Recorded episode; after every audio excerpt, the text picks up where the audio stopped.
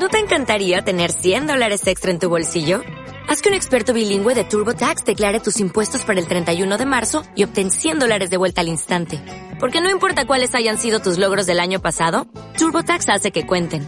Obtén 100 dólares de vuelta y tus impuestos con 100% de precisión. Solo con Intuit TurboTax. Debes declarar para el 31 de marzo. Crédito solo aplicable al costo de la presentación federal con TurboTax Full Service. Oferta sujeta a cambios o cancelación en cualquier momento. Esta semana, en Domingos de Radionovela,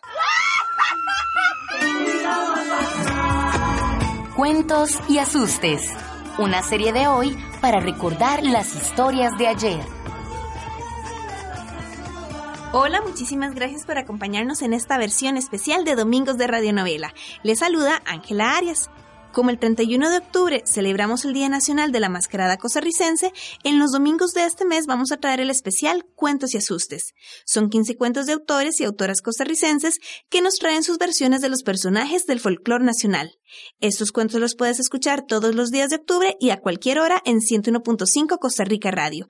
Y claro, aquí en Domingos de Radio Novela, porque en este espacio además podrás disfrutar de estos cuentos y de información con especialistas en patrimonio cultural.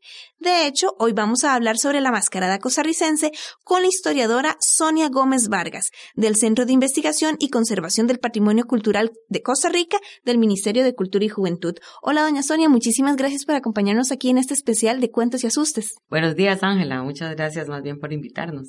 Doña Sonia, empecemos por hablar sobre cómo es que surge esta tradición de la mascarada en Costa Rica. Bueno, para hablar del surgimiento de la mascarada en Costa Rica tenemos que remontarnos no años, un poquito de siglos atrás. Tenemos que irnos a la colonia y tenemos que irnos al Cartago colonial, ¿verdad? Tenemos que recordar que Cartago fue la capital de Costa Rica y como tal todo se desarrollaba durante la colonia, se desarrollaba en esa ciudad. Entonces, en Cartago tenemos la mezcla de los indígenas, ¿verdad? Por un lado, y por otra parte, los españoles que nos colonizaron. Entonces, convergían y convivían en ese tiempo y se mezcla entonces las dos culturas, la cultura aborigen y la cultura española. Por una parte, tenemos que recordar que ancestralmente los indígenas usaban máscaras. Y a la par, también nos vienen los españoles con una tradición también de una mascarada diferente a, la actual inclusive, ¿verdad? Pero que ya empieza entonces a ir formando, ¿verdad? A ir creando lo que hoy es la mascarada tradicional costarricense. También los españoles traían su fiesta taurina, así como la tenemos todavía en la actualidad en muchos, eh, muchas poblaciones y principalmente en las fiestas de diciembre en Zapote, tenían las fiestas taurinas y entonces entre un acto y el otro se presentaban unos personajes, salían, ¿verdad? Como lo vemos hoy día, ¿verdad? Que salen los payasillos a hacer un rato de gracia, ¿verdad? Así salían en ese tiempo unos personajes que se llamaban los parlampanes. Los parlampanes eran unas personas de condición humilde principalmente, que se vestían con trajes ridículos, y con unas máscaras que representaban animales principalmente. Salían a divertir a, la población, a la, a la gente que asistía a esas fiestas taurinas. Ese es como el origen de lo que es hoy la mascarada costarricense. Ya con las fiestas agostinas, ¿verdad? Que se dan en torno a la Virgen de los Ángeles. Más tarde sale Rafael Ángel Lito Valerín. Es un personaje de la Puebla, en Cartago, cerca de la Basílica de los Ángeles, y él empieza a construir unas máscaras que son también como las antecesoras de, lo que hoy es la mascarada, que es la que más se acerca a, a esa mascarada tradicional costarricense. Tanto Rafael Ángel, Lito Valerín, que empieza a hacer estas máscaras con arcilla, con papel, con papel maché que le llaman, con una base de mm, un enrejadito que le hacen también él empieza a hacer esas, esas máscaras y posteriormente su hijo, Jesús Valerín, continúa con la tradición de, de Lito Valerín y hacen esas máscaras y se presentan principalmente en Cartago, también en este tipo de, de actividades, en las fiestas agostinas principalmente. Ya luego, ya viejo, este también Jesús, ¿verdad?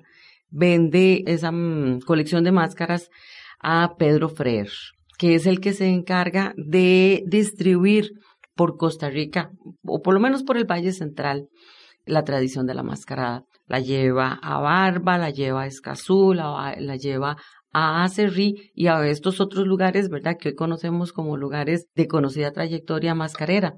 Pero el origen está en Cartago, en la Cartago colonial, que se extiende luego con Pedro Frer y posteriormente, ¿verdad? Pues eh, entonces en esas otras comunidades empiezan a hacer las máscaras, las mascaradas. También los cartagineses tenemos que recordar que empiezan a desplazarse a otros territorios y empiezan a habitar en el Valle Central principalmente también y llevan esa tradición de la mascarada.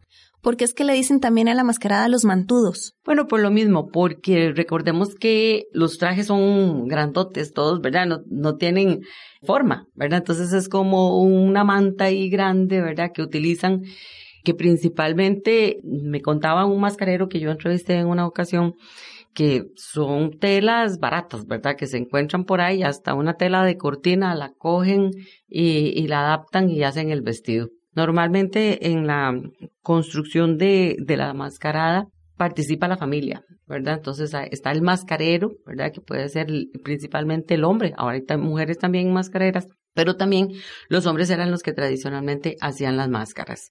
Y las mujeres, las esposas, las hermanas o las hijas del mascarero ayudaba confeccionando los trajes, esos trajes mantudos. Los cuentos que vamos a escuchar hoy están musicalizados con el tema La danza del diablo y la muerte de Daniel Patiño y esta canción en específico trata sobre la mascarada costarricense. Quisiéramos escuchar el primer cuento. ¿Cuál nos recomienda? Bueno, a mí me gustaría, he oído de este muy bonito que se llama El Día de los Mantudos. Entonces vamos a escuchar El Día de los Mantudos del escritor Sergio Muñoz.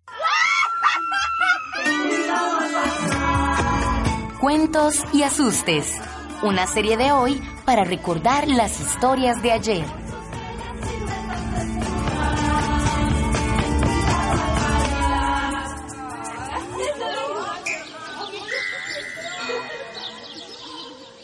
Gloria a Dios y a la Virgen.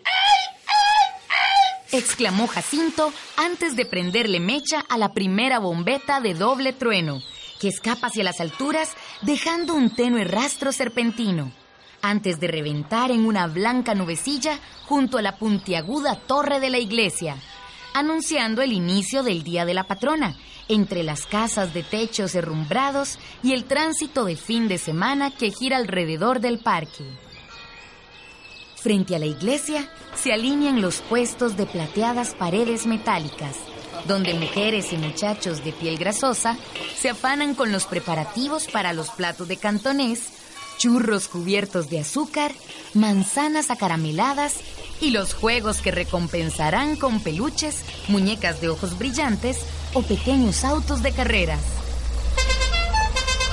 Pero es en la esquina norte del parque, frente al Palacio Municipal, donde ocurre lo fundamental, pues ha llegado la camioneta del Pollo Araya para colocarse detrás de la tarima en la que han colocado la imagen de la Virgen. Y entonces se acercan los músicos de la cimarrona, grupo variado en el que se turnan las canas cincuentonas y rostros jóvenes que asoman los primeros trazos de bigote y barba. Con algún esfuerzo y bastantes pullas, se acomodan en el cajón la corneta, el tambor, el saxo, clarinete y el gran bombo sostenido por el gordo Vidal, que por sí solo amenaza con desbalancear el vehículo. Pólvora, la pólvora. Si yo les dije que era para hoy. El joven padre Alfaro corre apresurado a través del parque hablando por su celular con los responsables del gran juego de pólvora de la tarde. Al llegar junto a la camioneta, se acomoda el cuello clerical y le agradece la asistencia a los vecinos que cargarán la Virgen, para luego de una rápida mirada exclamar. ¿Y los mantudos? Porfa, Vidal, empieza a tocar a ver si aparecen. El mencionado se pone de pie, rotundo en su barriga, de la cual el gran bombo es una extensión natural, y con un par de contundentes golpes de las masas de cabeza redonda, lidera al resto de la cimarrona en entonar el familiar farafarachín, farafarachín, farafarachín, que se eleva entre el ruido de los buses y el tránsito que se agita en las calles del barrio.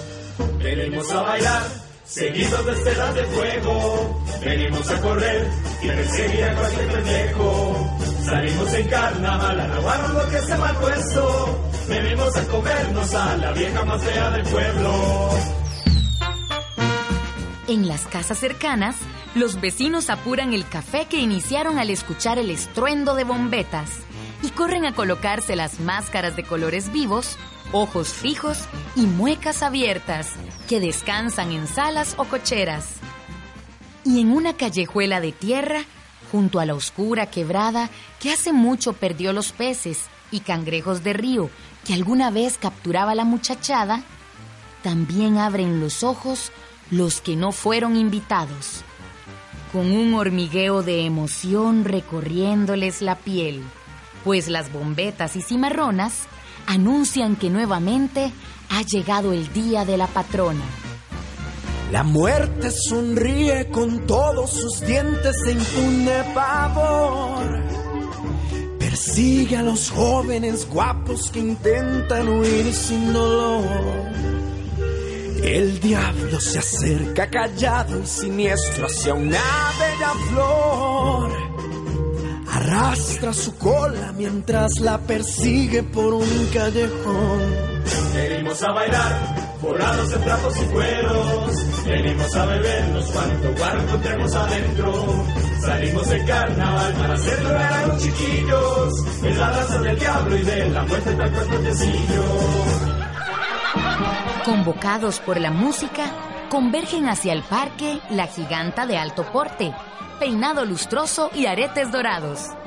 El vilipendiado político de brillante calva junto al sufrido chavo del ocho, la bruja de nariz ganchuda, el enano cabezón y la modelo de televisión de amplios pechos y almohadas por nalgas. Testas de fibra de vidrio, vestimentas multicolores y sonrisas abiertas se acercan a la cimarrona desde los cuatro puntos cardinales, seguidos por pandillas de niños que buscan levantarle la falda a la giganta. Atados y domados por el farafarachín, farafarachín. Los mantudos, liderados por la pelona del liso cráneo, se colocan a la cola del pasacalle, girando inquietos como una tropa a punto de amotinarse. El sacerdote respira tranquilo y tomando la cabecera, da la señal que inicia el pasacalle que, como una pequeña manifestación, interrumpe el tránsito, sin importarle los gestos de frustración de los conductores.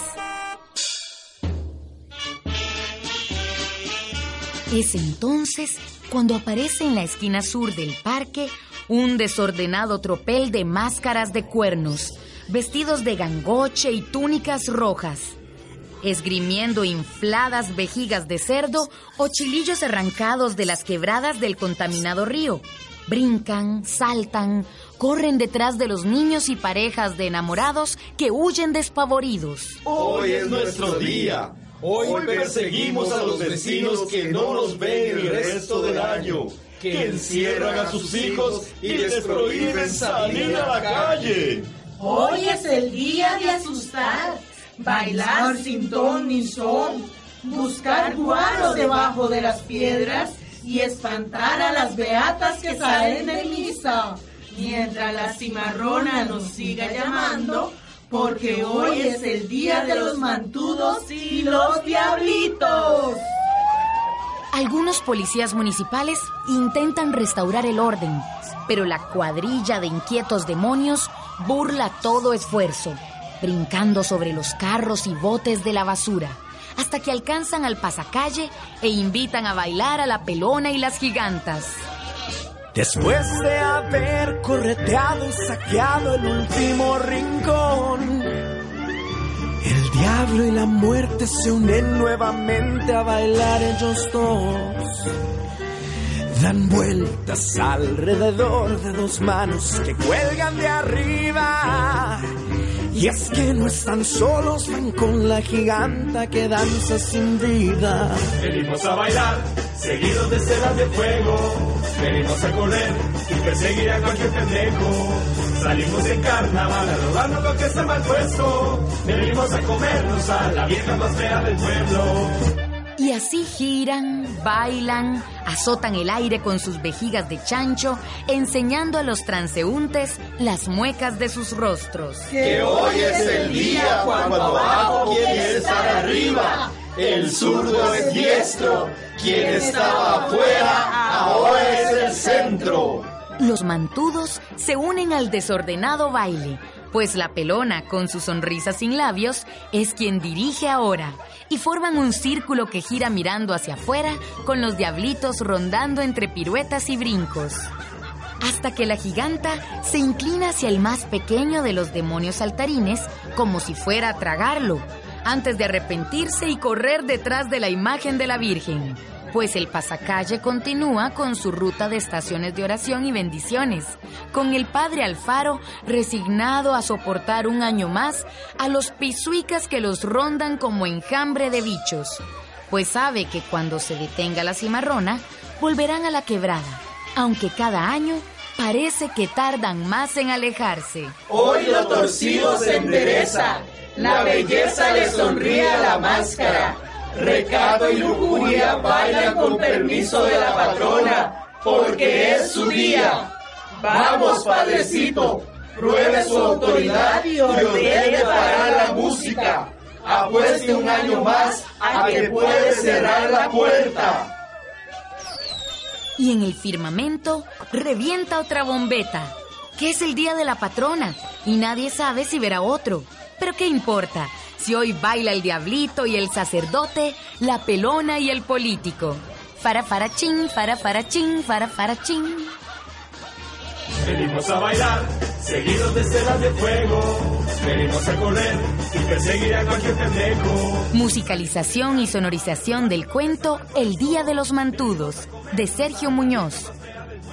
Música, La Danza del Diablo y la Muerte, del músico costarricense Daniel Patiño. Una producción de 101.5 Costa Rica Radio para celebrar el Día Nacional de la Mascarada Tradicional Costarricense. Forrados en trapos y cueros, venimos a bebernos cuanto bar encontremos adentro. Salimos en carnaval para hacer llorar a los chiquillos, de la del diablo y de la puerta tal Viví la magia de la radio. Ya casi regresamos con Domingos de Radionovela